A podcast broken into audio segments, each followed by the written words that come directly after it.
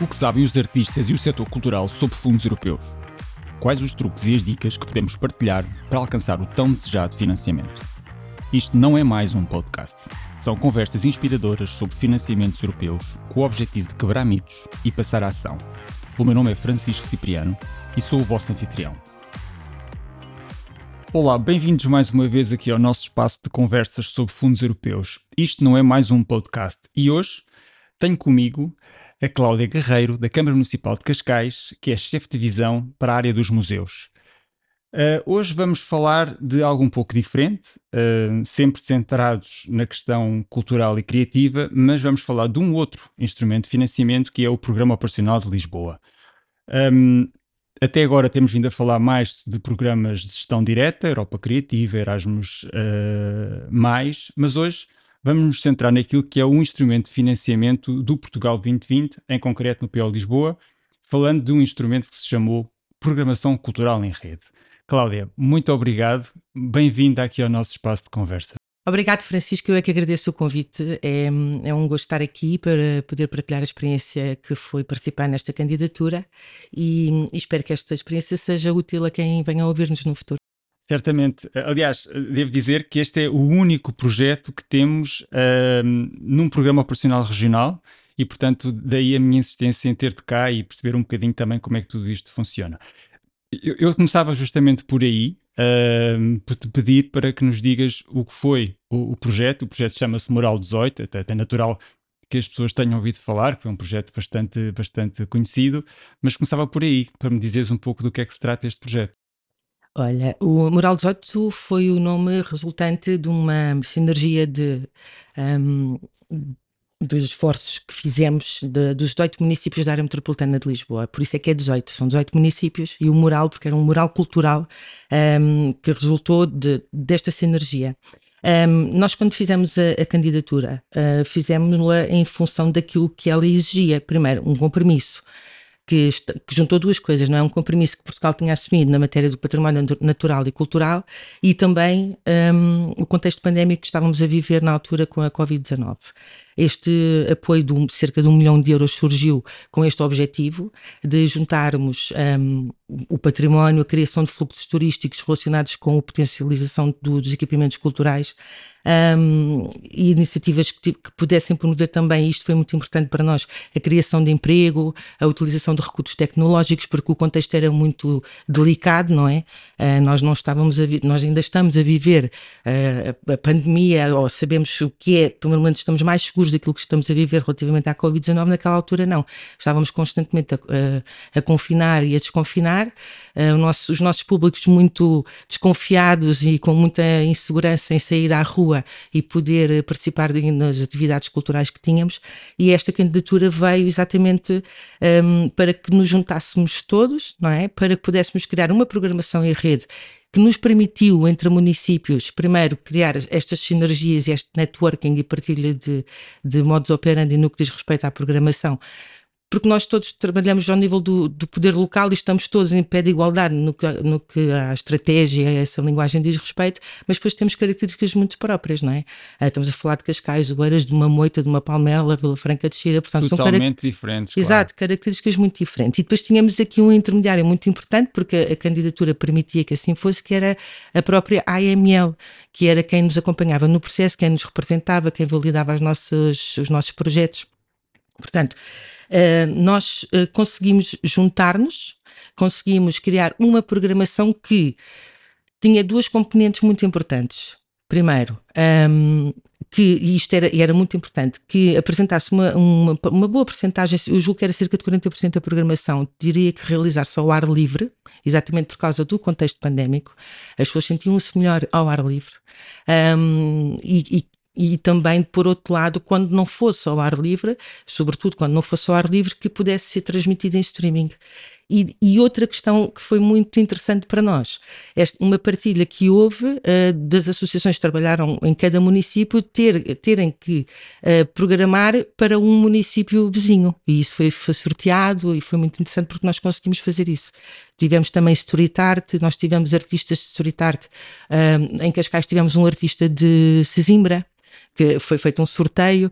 O artista de Cascais foi, foi fazer uma pintura à moita, portanto, houve assim, uh, dentro daquilo que, que era possível dentro da candidatura uma partilha e por isso este Moral 18 e esta programação em rede, que dentro daquele contexto foi um bocadinho difícil, mas que teve resultados positivos.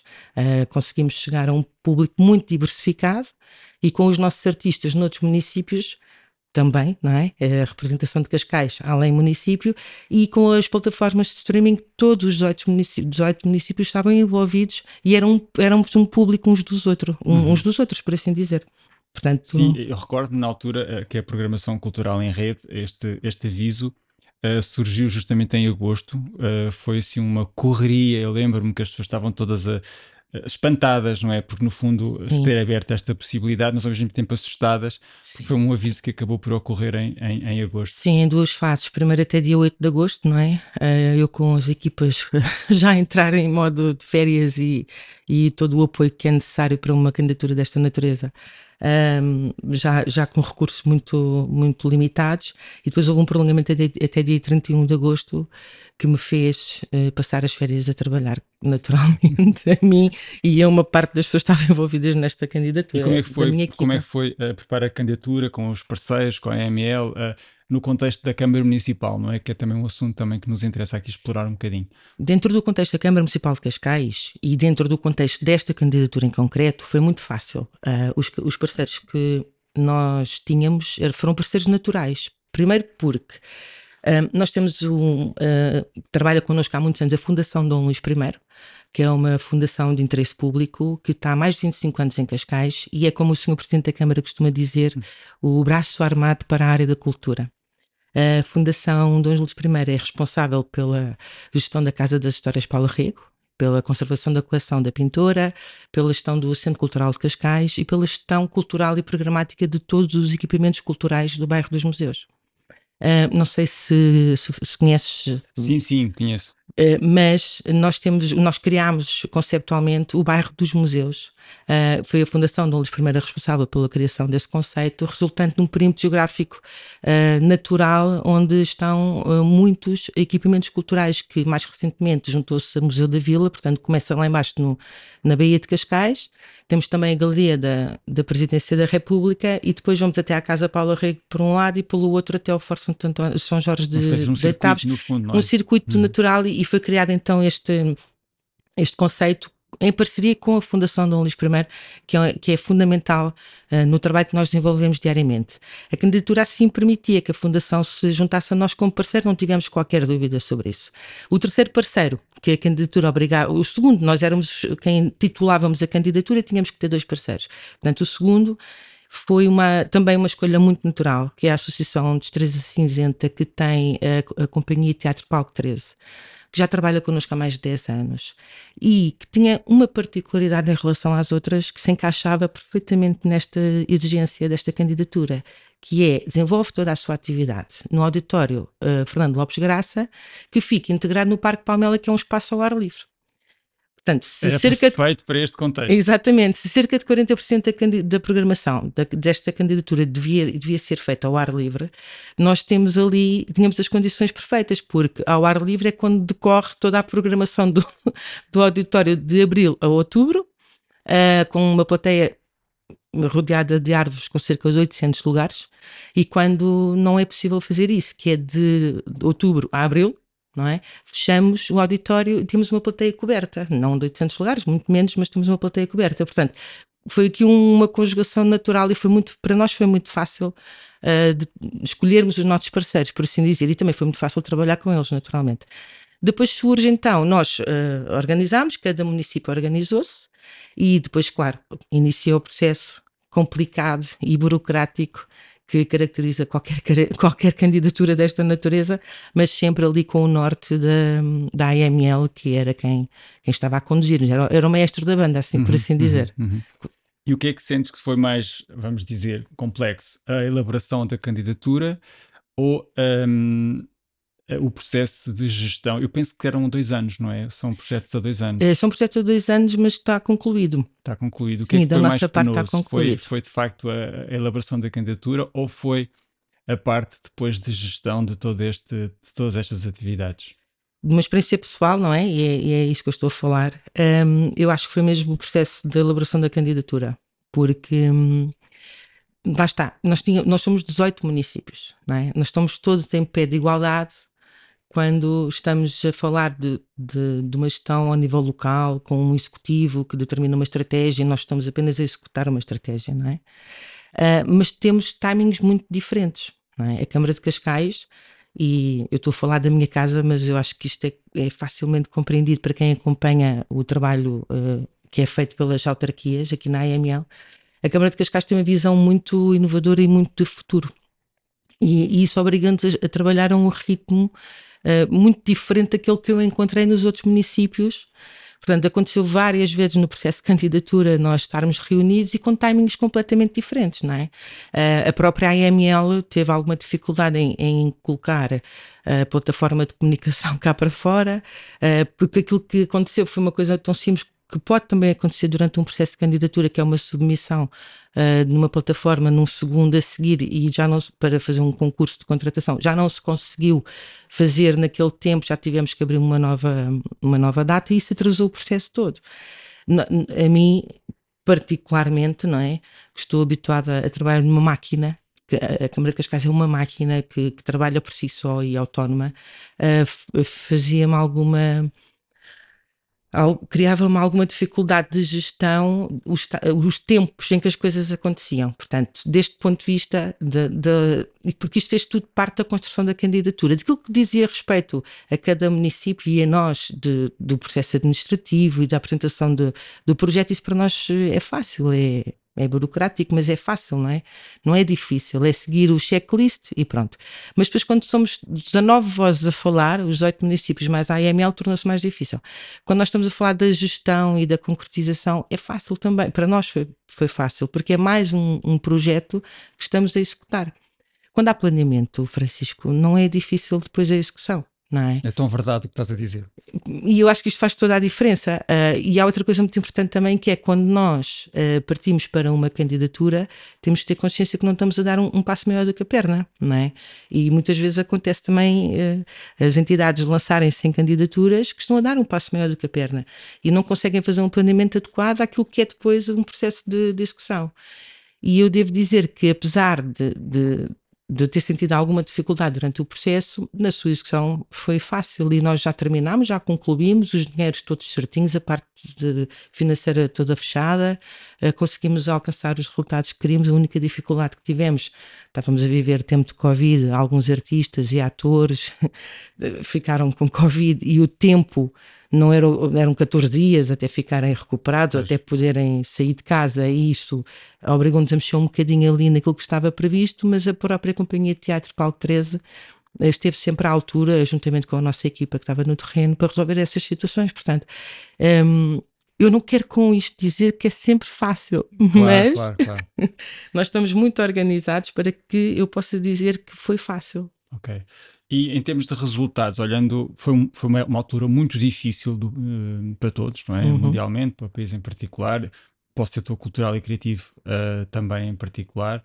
Em termos de resultados práticos, como é que saldas a candidatura em termos de, de do que aconteceu no, no vosso município, uh, tendo por base esta proposta? É um salto positivo. Um, esta candidatura permitiu uma coisa que nem todas as candidaturas permitem, que é a contratação de recursos humanos não é? Permitia-nos isso e a contratação de recursos tecnológicos também era muito importante naquela altura. Um, nós tínhamos um, um, temos que pensar que não tínhamos nada, não é? Esta, esta associação a, a, com a Companhia para a Altura estava completamente parada, um, fruto de estarmos todos confinados e de repente temos uma, alguém que nos diz, não, mas nós ajudamos a, a sair, não é? E a, e a conquistar uh, os públicos. Isso foi importante porque de um ponto de vista geral, aquilo que aconteceu no nosso país foi as tecnologias passaram a ocupar um, um a conviver com, em todas as áreas com todas as pessoas, não é? Aliás, e, ainda bem porque houve coisas que ficaram, não é? Uh, agora já não há nenhuma conferência que não tenha também uma transmissão online, numa, nenhuma conferência presencial. E, e isto para nós foi até um teste à nossa capacidade de resistência de ter auditórios vazios e a transmitir online, é? termos atores a representar com auditórios vazios porque não podiam decorrer eh, em espaço fechado, mas estávamos a transmitir em streaming e conseguimos perceber que chegávamos, devido exatamente ao facto de estarmos a trabalhar em rede, a, a pessoas que estavam no, na margem sul, que estavam noutros locais porque lá estás, um, uma, um conjugar de, de, forças para que esta rede de facto funcionasse. E eu costumo dizer que qualquer euro que venha para a cultura é bem-vindo, não é? Uh, às vezes as pessoas julgam pela quantidade de euros a que se estão a candidatar, não vale a pena. Não, qualquer euro é bem-vindo. E naquela altura foi uma lufada de ar fresco para um, uma companhia de teatro que estava uh, sem público, não é? Estávamos, nós, nós cumprimos sempre na Câmara Municipal de Cascais com os protocolos que, que tínhamos, uh, tendo, havendo, tendo havido atividade ou não. Na área do teatro, na área da música, na área da dança, nós cumprimos sempre com esses protocolos durante aquele tempo. Uh, mas esta foi uma, uma, uma lufada que permitiu também estimular a criatividade de quem estava envolvido. Vamos agora repensar na nossa programação uh, cultural de acordo com a, o contexto que nós estamos a viver. E, e, é, e, uma coisa é, e tu sabes, porque eu escrevo e tu também escreves, uma coisa é nós escrevermos para falarmos, outra coisa é nós escrevermos para alguém ler. E a, e a representação é igual, não é? Uma coisa é estar, ser escrita uma peça de teatro, ser feita uma representação com um público que tem uma interação, há momentos-chave em que sabemos que o público vai reagir, e outra coisa é estar a representar para um, uma câmara e não deixa de ser teatro e não há ali o calor humano que, que o teatro exige que, que exista. Portanto, foi, foi, tudo, foi tudo positivo foi o facto de podermos garantir emprego às pessoas que estavam em casa sem fazer nada, que de repente viram um tapete puxado e estavam em layoffs, e algumas nem em layoffs estavam, porque as condições na área de, da cultura ainda são muito precárias. Conseguimos, pelo menos, respirar fundo e saber que durante os meses aquelas pessoas estavam garantidas. Um, conseguimos reorganizar a nossa programação e chegar a outros públicos e incluir aqui os recursos tecnológicos como uma ferramenta fundamental para os tempos que estávamos a viver. E com isto, quando passámos a poder fazer as, as atividades ao ar livre, as pessoas já sabiam o que é que se estava a falar. É? E, e, foi interessante que começaram a vir e, e, para nós foi uma alegria. Portanto, o, o saldo é todo positivo. É todo positivo. É, é, é, curioso, eu tenho um sentimento muito, muito idêntico. A programação cultural em rede ocorreu em todos os programas regionais do continente, portanto, Norte, Centro, Lisboa, Alentejo, e Algarve, com diferenças, mas ocorreu em todos os cinco POs regionais. E o que tu me descreves é muito o sentimento daquilo que eu ouço algumas autarquias descreverem. Muitos festivais de verão, muitos, muita coisa que ocorreu, ocorreu de facto pela, pela existência deste, deste, deste aviso de programação cultural em rede. O que me transporta aqui para outra pergunta que é uh, o lastro que isto deixou na Câmara com vontade de fazer mais projetos com cofinanciamento europeu Uh, temos um Portugal de 2030 a chegar que não sabemos bem o que é que nos traz. Uh, não sabemos se vai haver alguma coisa na área, numa área parecida com a programação cultural em rede. Uh, como é que ficou, como é que ficou, vamos dizer assim, o teu serviço ficou com vontade de fazer mais projetos europeus?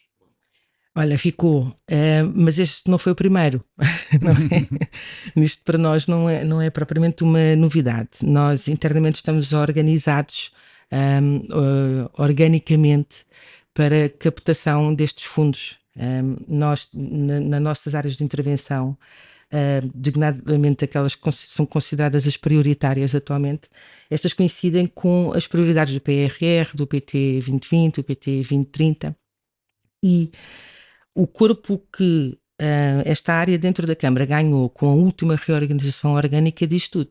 Um, à data desta candidatura de que estamos a falar aqui, uh, tínhamos uma divisão de, que estava relacionada com os projetos cofinanciados e em janeiro deste ano uh, passámos a ter uma direção municipal para a captação de recursos. Da mesma maneira que a cultura passou a ter uma direção municipal autónoma a Direção Municipal de Conhecimento e Património e, e, Promoção Cultural. Portanto, ganhámos corpo e autonomia. Nós já existíamos dentro uh, de uma estrutura e, e, eu quero acreditar que foi devido a esta parceria entre nós. Ao sucesso, não é? Ao sucesso desta parceria. Foi certamente. Não, estou a brincar, mas pelo menos correu bem, não é? Claro, Isso é claro. ótimo. Estou a brincar, mas ao mesmo tempo a falar um bocadinho a sério, porque é um exemplo daquilo que é o resultado do planeamento de muitos anos, não é? Quando nós uh, estamos uh, uh, vocacionados para a importância que têm estes cofinanciamentos. Estamos virados e temos, estamos alinhados, e era isto que eu queria dizer. Para a importância que estes financiamentos têm, sobretudo numa estrutura municipal, há aqui uma consciência muito grande de que todos os anos a Câmara Municipal tem um orçamento não é? a executar. E também sabemos que todos os anos há avisos que saem sem aviso, não é? E não sabemos muito bem uh, o que é que vai acontecer. Agora, com, com, quando temos o PT 2020 e o PT 2030, sabemos qual é o caminho. Mas depois há uma série de avisos que, que surgem. Que, e, e, eu estou a falar do ponto de vista geral, porque não é, estamos aqui a falar da cultura, mas há muito financiamento para várias áreas da Câmara. Por isso é que esta direção municipal era importante que existisse para esta captação de recursos do ponto de vista geral. Uh, o que é que acontece? Se nós, uh, dentro desta direção municipal, temos uma equipa que só faz análise de, de, de avisos, só faz análise de avisos. Se nós sabemos a importância que isto tem no alívio das receitas municipais para o investimento que estava previsto, por que não investir nisto, não é? O... É tão importante o que tu estás a dizer, Cláudia. Tão importante, tão importante, a sério. Uh, e isto serve também para outras entidades, exatamente, não é? Nós estamos a falar aqui de uma Câmara que está organizada, que tem uma estrutura pensada para a captação de financiamentos. E, e, traduzindo isto de uma forma muito simples, se nós conseguirmos captar um financiamento que estava previsto em orçamento, ok, libertamos esse dinheiro que estava previsto em orçamento para investir noutra área naturalmente todos os anos temos que fazer opções, não é? Há áreas prioritárias, há, há projetos prioritários. Com este libertar de, da receita e daquilo que está em planeamento uh, para a execução daquele ano, podemos tornar outra coisa prioritária, executar outra coisa que tínhamos planeado.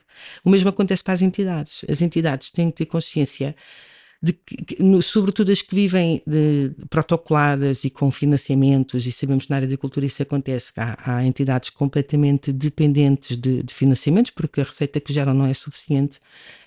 Um, não é o facto de estarem garantidos no financiamento para aquele ano que deve anular a vontade de se lançarem numa candidatura, porque uma coisa não anula a outra.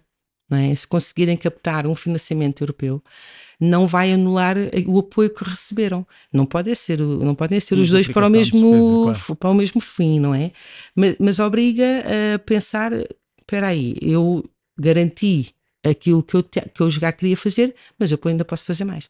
E esta é uma lógica que serve para as entidades, para as associações culturais, para as autarquias, para qualquer entidade relacionada com investimento, uhum, seja uhum. na cultura ou noutras áreas. Portanto, para nós é fácil fazer isto não é? Nós estamos muito organizados. O, o, que eu acho muito importante no que acabaste de dizer é que, um, de certa maneira, as câmaras municipais tinham este treino para outro tipo de investimentos, designadamente as infraestruturas, não é? Sim, e é muito interessante que o digas isso pondo a cultura no mesmo processo, ou seja, todas as áreas de trabalho devem ser objeto de captação de financiamento, designadamente, é de que estamos a falar aqui, os aspectos culturais e criativos. E, no fundo, porque é isso que eu sinto um bocadinho, há muitas câmaras com quem eu vou falando que são verdadeiras máquinas de financiamento no que diz respeito a outras dinâmicas do Portugal 2030 ou do Portugal do PRR ou de outra coisa qualquer, mas menos capazes ainda para pôr a cultura neste, neste processo. E, portanto, acho que vocês aí estão claramente na linha da frente a terem, terem conseguido fazer esse, esse trabalho. E deixa-me perguntar, também estão atentos a Europas Criativas? Uh, também, também, Sim, estamos, estamos atentos. atentos. Nós temos, eu não me quero enganar, mas eu julgo que os meus colegas de educação já apresentaram candidaturas à Europa Criativa. Sim, já estiveram envolvidos nessas candidaturas. Nessas candidaturas sim, sim, também. Sim. Portanto, acabam por ter aí um lastro internacional Temos, uh, que, que, que, que vos ajuda.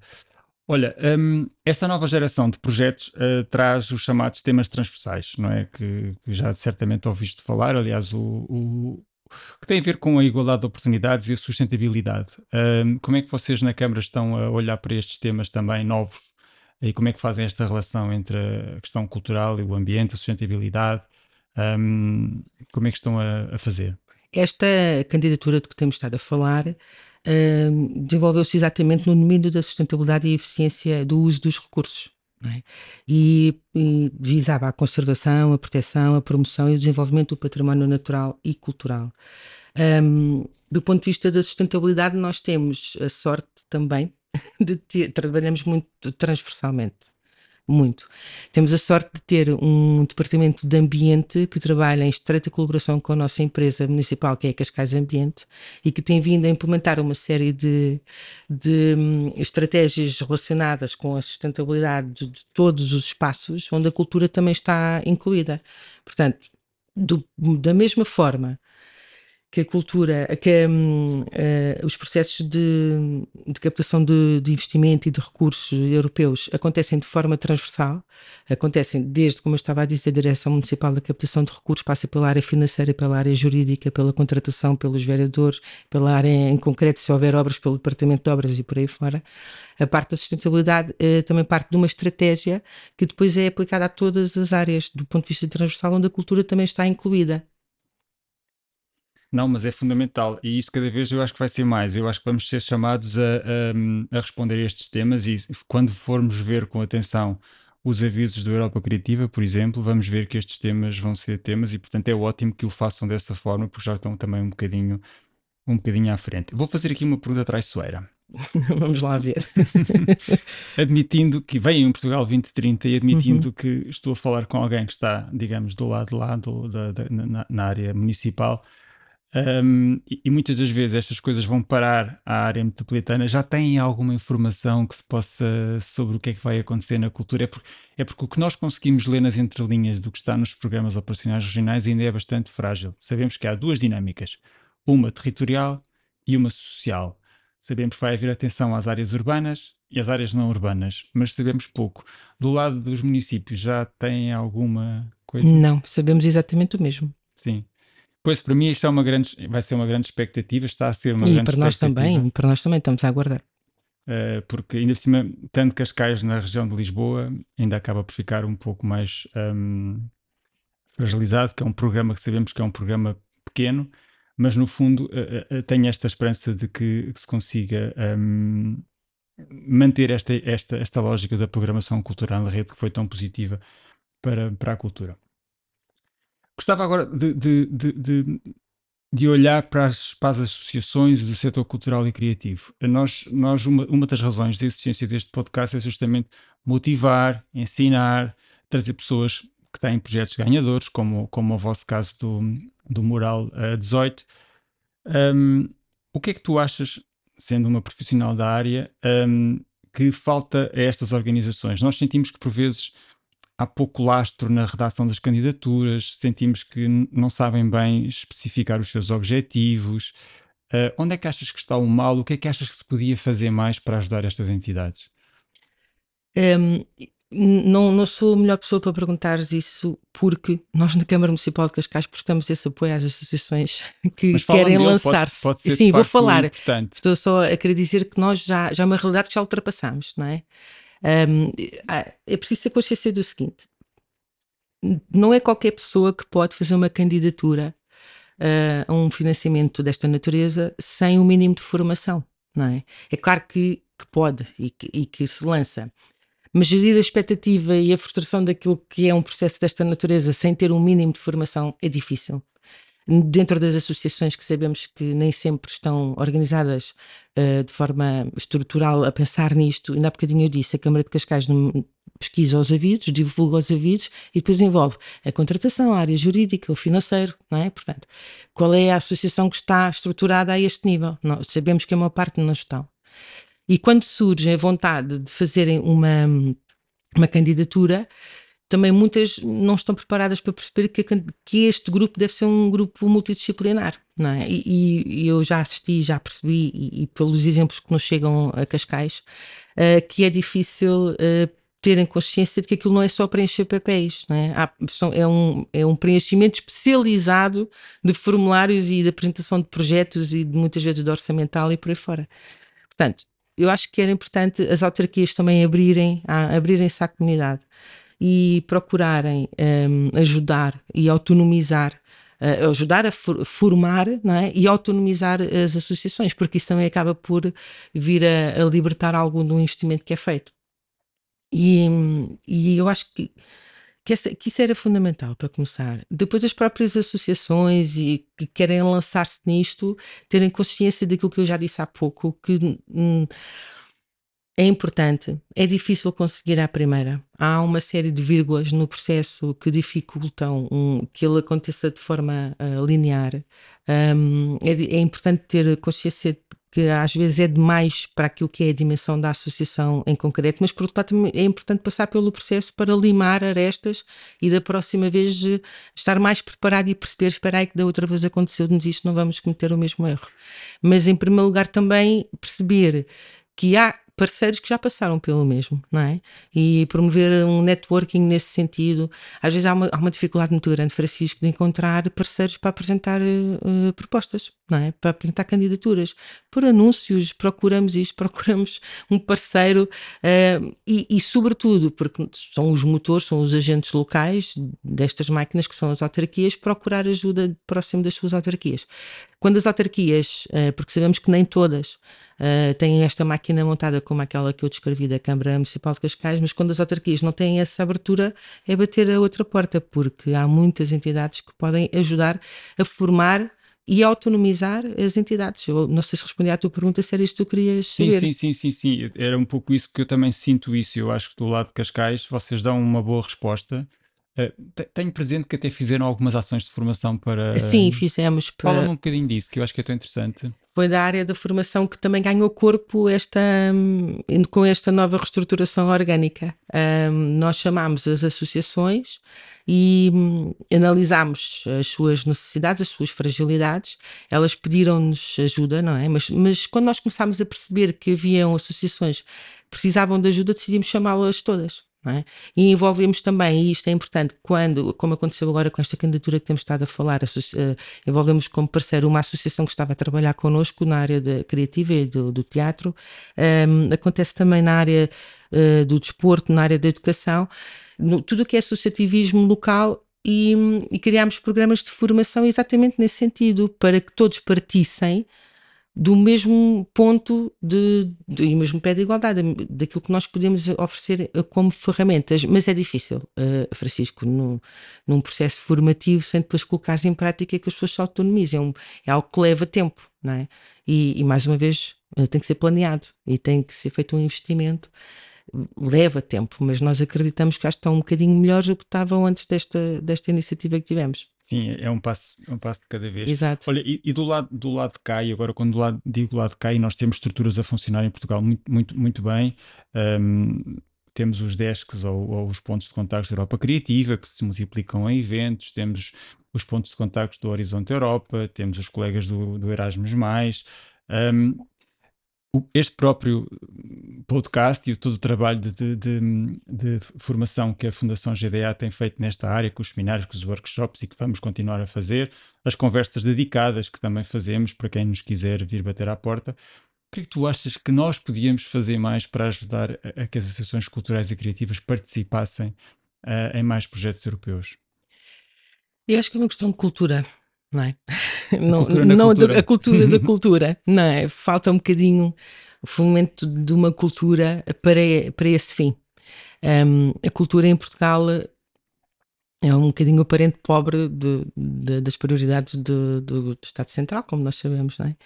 E, e aliás, o estado de, a pandemia mostrou-nos isso mesmo. Fomos os primeiros a fechar e quase os últimos a abrir, não é? Uhum. Os últimos a arrancar. Um, eu acho que, é, que, era importante também, em primeiro lugar, fomentar uma cultura de que estas entidades não são aquilo que muitas vezes uh, querem mostrar que são os coitadinhos, os maltratados e que estamos sempre em último lugar.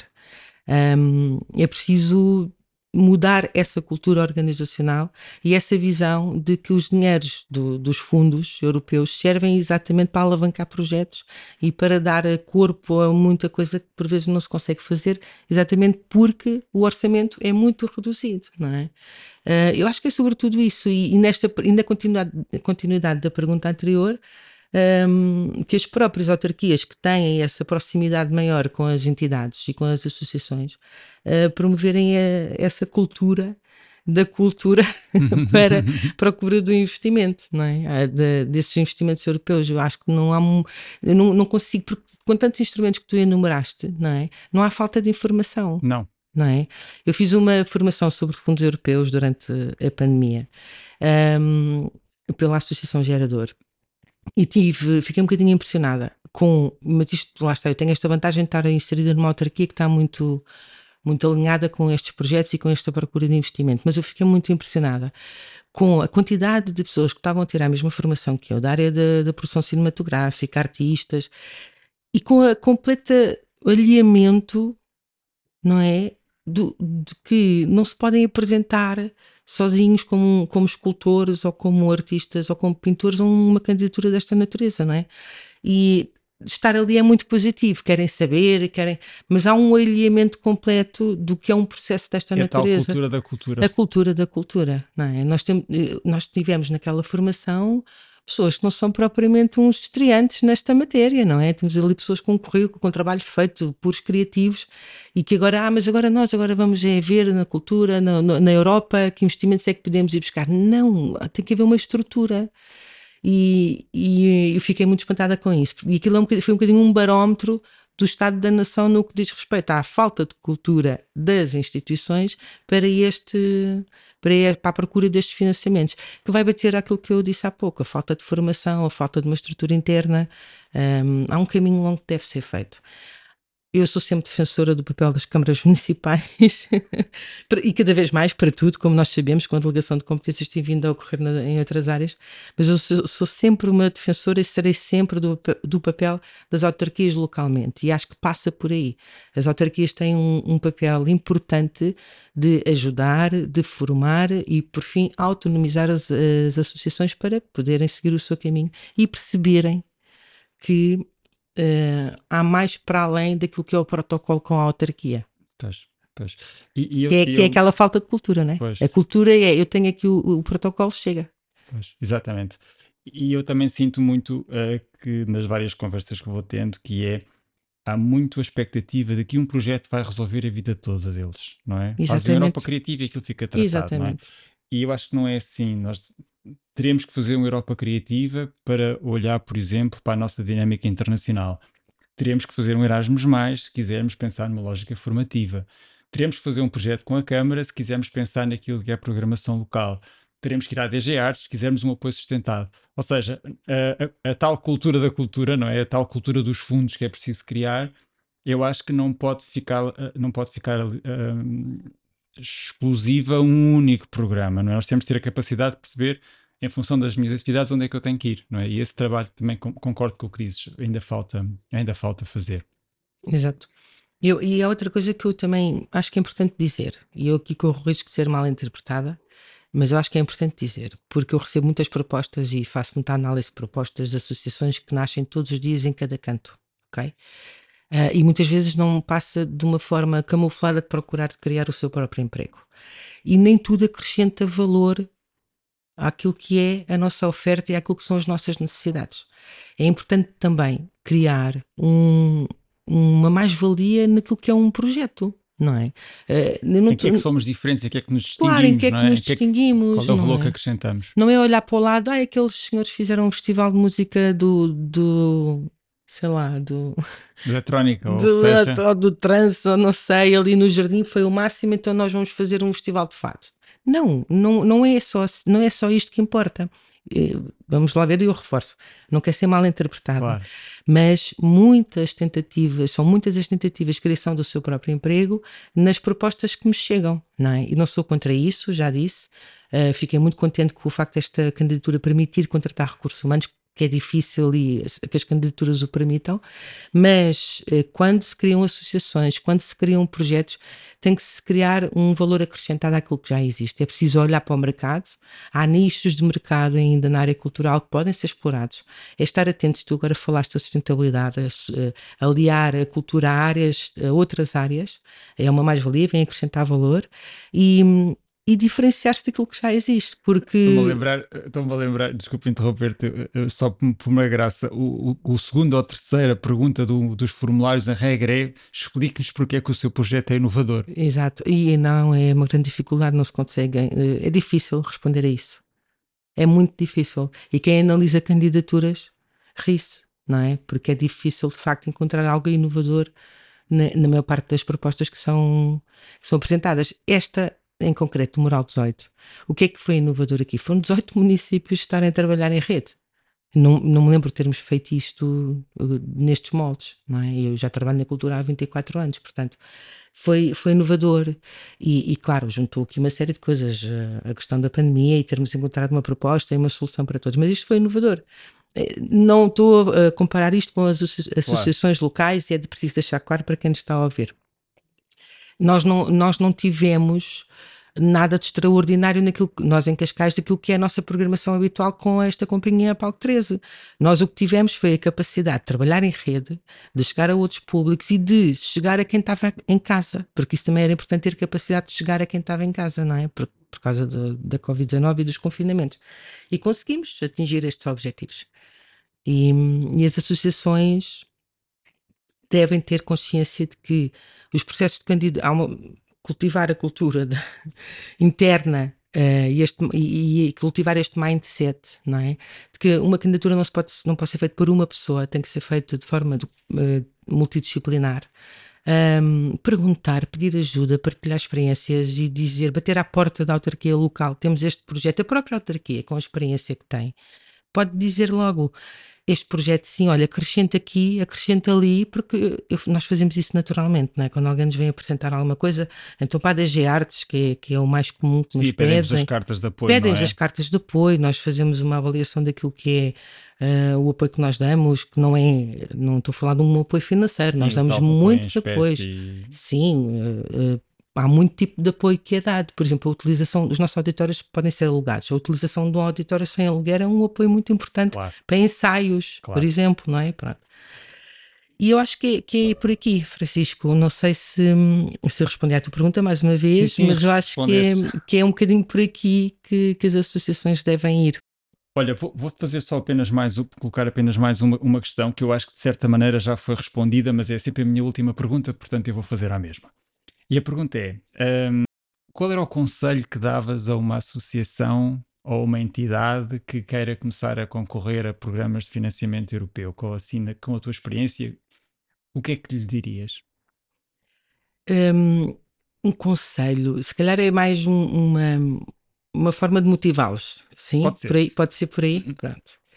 Eu acho que vivermos num país onde o orçamento de Estado para a cultura não chega a 1%, é uma grande motivação para se candidatarem a tudo aquilo que for possível de investimento nesta área, não é? Esta, esta é a primeira motivação de todas.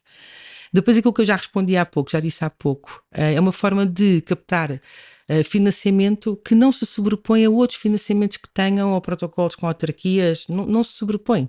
Permite uh, alargar o leque daquilo que é o trabalho desenvolvido, permite alargar as equipas de trabalho porque depois não se, as coisas não, não se podem esgotar ali, não é? Como é óbvio. Não é propriamente um conselho, é não desistam, porque vale a pena, não é? É motivador quando conseguimos o primeiro financiamento para o nosso projeto, o primeiro reconhecimento uh, da Europa, neste caso estamos a falar de projetos europeus, para o, o nosso trabalho. E por mais uh, desmotivante que seja o processo em si, porque numa candidatura nós dependemos sempre de terceiros, não é? Há sempre coisas que temos que apresentar que dependem de terceiros. Um orçamento tem que ser apresentado, depende de quem vai apresentar no orçamento. Mas não, não, não desmotivem, porque vão ser muitas as, os pontos e vírgulas e vírgulas durante o processo.